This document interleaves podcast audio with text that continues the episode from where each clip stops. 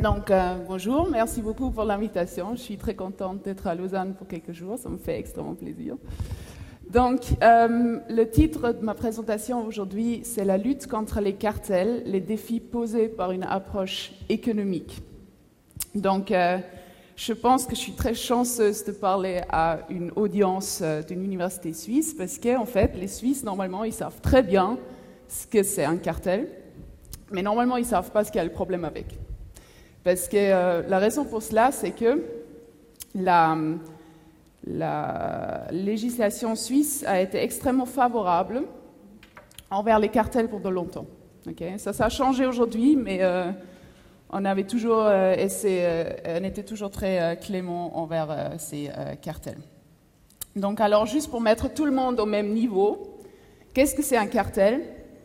Un cartel, c'est une entente entre au moins deux firmes concurrentes qui, euh, donc, ont l'objectif euh, de, restreindre la concurrence entre elles.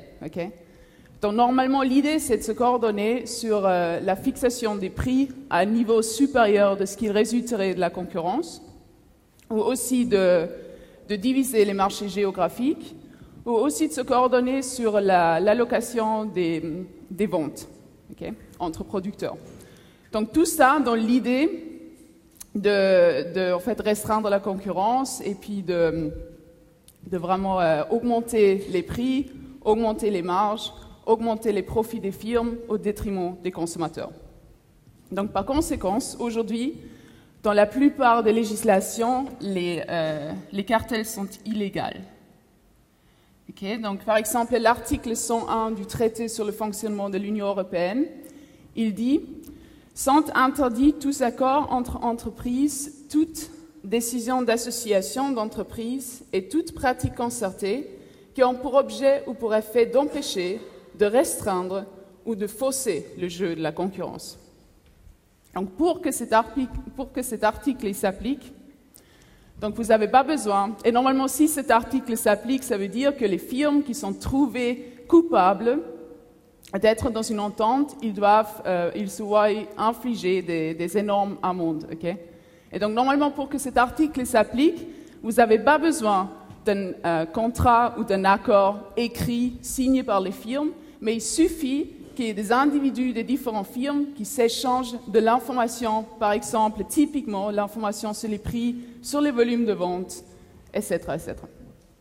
Donc, euh, vous n'avez vraiment pas besoin d'un contrat écrit, il suffit vraiment que l'information s'échange.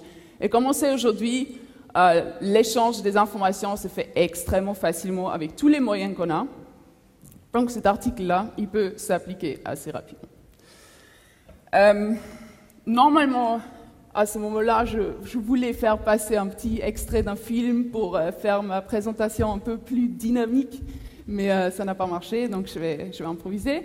Donc, euh, je vais parler, dans les minutes qui me restent, je vais parler de deux points principaux.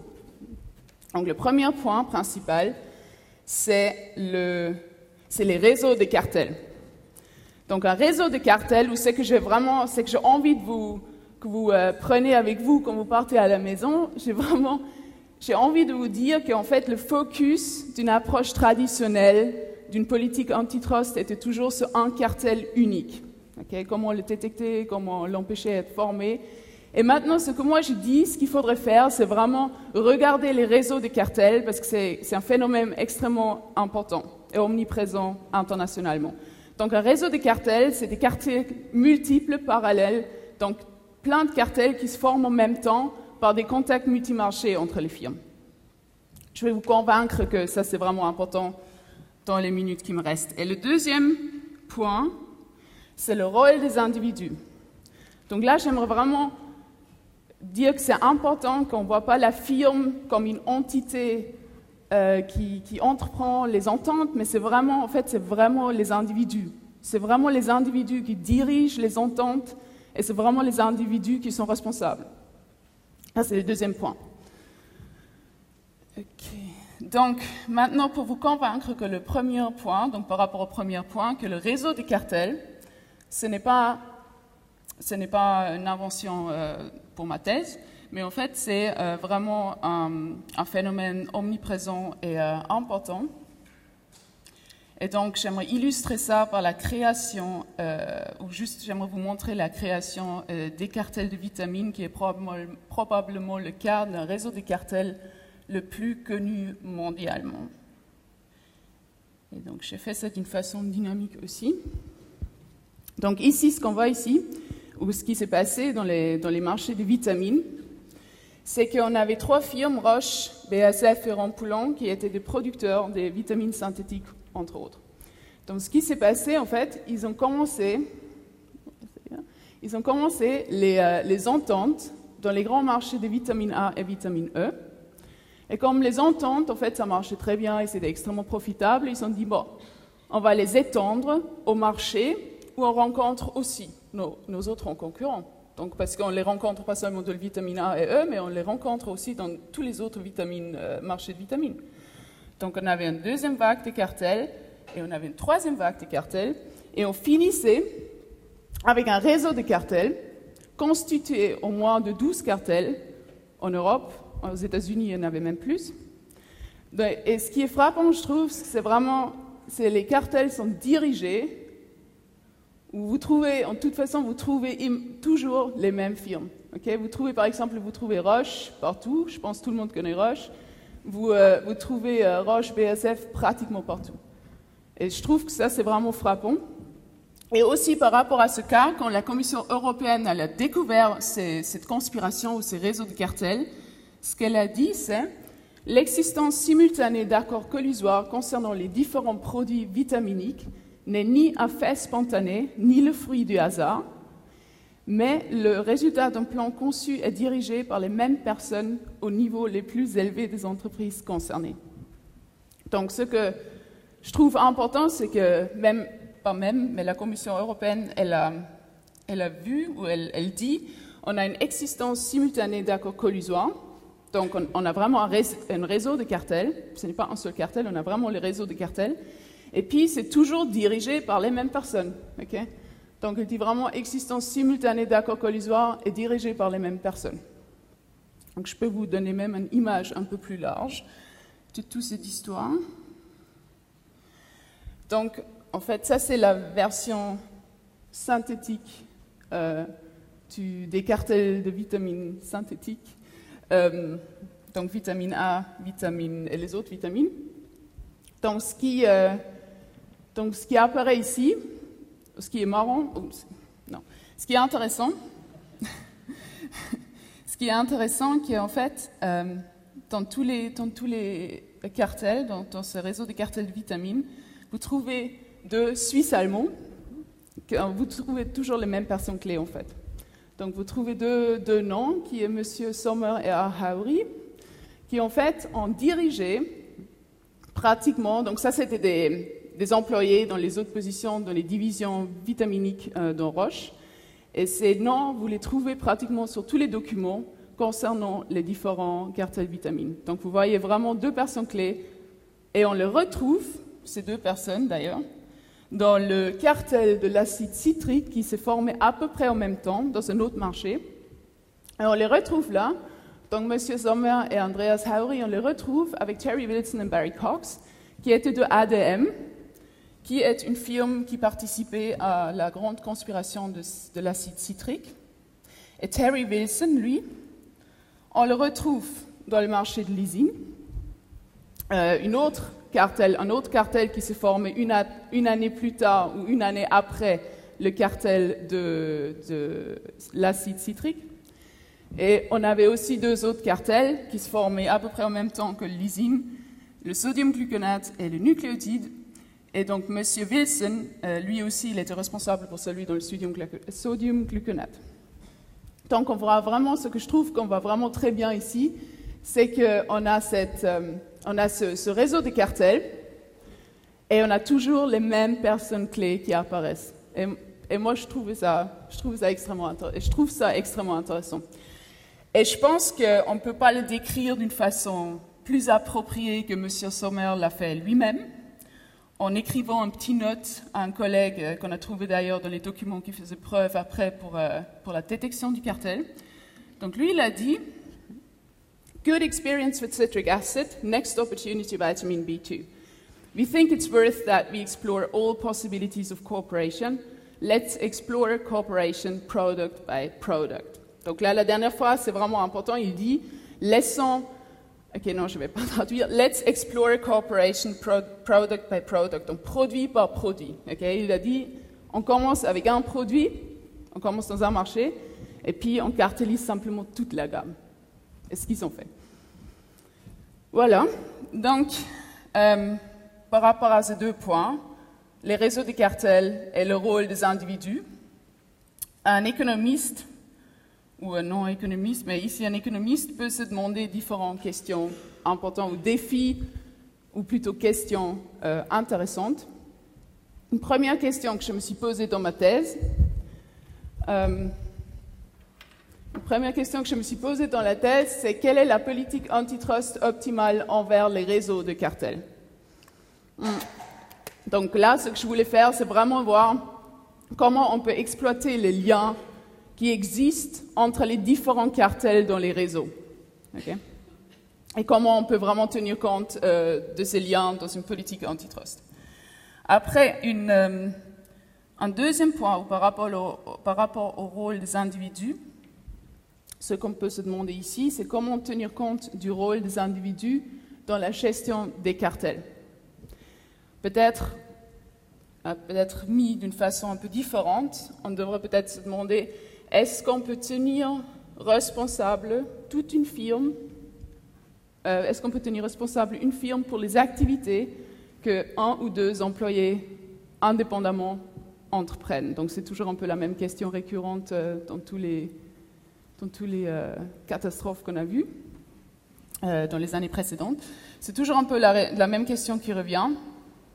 Ou peut-être on peut aussi se demander d'une façon plus juridique, est-ce qu'on devrait avoir un moyen de poursuivre les individus responsables et coupables avec un procès criminel? Donc est-ce qu'on devrait être capable de mettre des peines de prison ou des peines d'amende pour des individus, en plus de l'amende infligée sur la firme? Okay? Ça, ça existe aux États-Unis d'ailleurs mais ça, ça n'existe pas en Europe. Et ici, on pourrait se demander, il faudrait peut-être plutôt demander à un juriste qu'à moi, pourquoi ça n'existe pas en Europe. Une autre question, une dernière question intéressante pour un, pour un économiste, en fait, c'est se demander comment ça a l'air au sein, au sein de l'entreprise, au sein de la firme. Parce que comment on devrait, comment on devrait euh, euh, concevoir ces contrats entre firme et individu afin de mettre les bonnes incitations? Si vous avez un bonus d'un individu, ou si un individu reçoit un bonus si la firme est profitable, mais effectivement, il aura éventuellement des incitations à, à s'engager dans des activités collusoires et illégales. Donc là, il faut se demander comment on peut concevoir un contrat pour qu'il ne le fait pas. Surtout, ce qui est important aussi de savoir, c'est qu'en fait, une fois, dans le cas où le cartel est exposé et trouvé et une amende est infligée, bah, les, enquêtes, les enquêtes de l'autorité de la concurrence ils prennent tellement de temps qu'une fois que l'amende est infligée, les individus qui s'étaient responsables, normalement, ils sont passés à la retraite. Donc, euh, effectivement, bah, une fois l'amende est infligée, et ceci pourrait avoir des conséquences internes pour les employés, bah, ces, individus concernés, ils sont plus là. Donc, ils ne sont plus du tout les, les conséquences de leur acte. Donc ça, c'est des questions auxquelles je me suis intéressée dans ma thèse et je m'intéresse toujours. Et j'espère que j'ai pu vous convaincre que c'est des questions importantes, intéressantes et que ça vaut la peine d'y réfléchir. Merci beaucoup.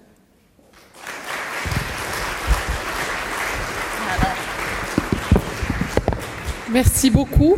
Alors nous aurions quelques minutes, pas beaucoup, mais une ou deux minutes s'il y a des questions de la salle. Oui, monsieur, mais il faut juste que je vous fasse passer. Oui. Vous avez parlé donc, de cette cartélisation, mais vous nous avez aussi dit qu'il n'y a pas un accord écrit quelque part. Qu'est-ce que c'est que la cartélisation C'est simplement l'accord entre deux copains.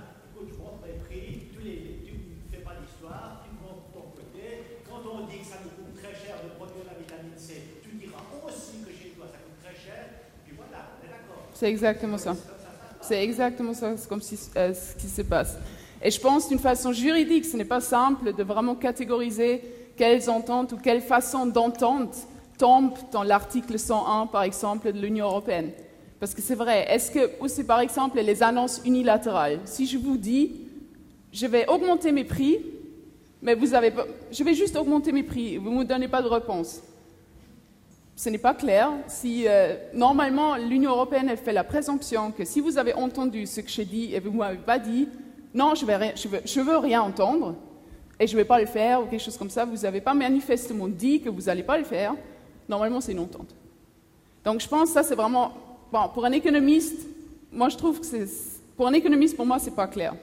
Mais là, c'est vrai qu'avec les, juristes, ils ont une autre façon de réfléchir là-dessus. Et effectivement, je pense que c'est vraiment une entente mutuelle implicite. Ça peut être implicite, ça ne doit pas être explicite. Merci. Encore pour une question?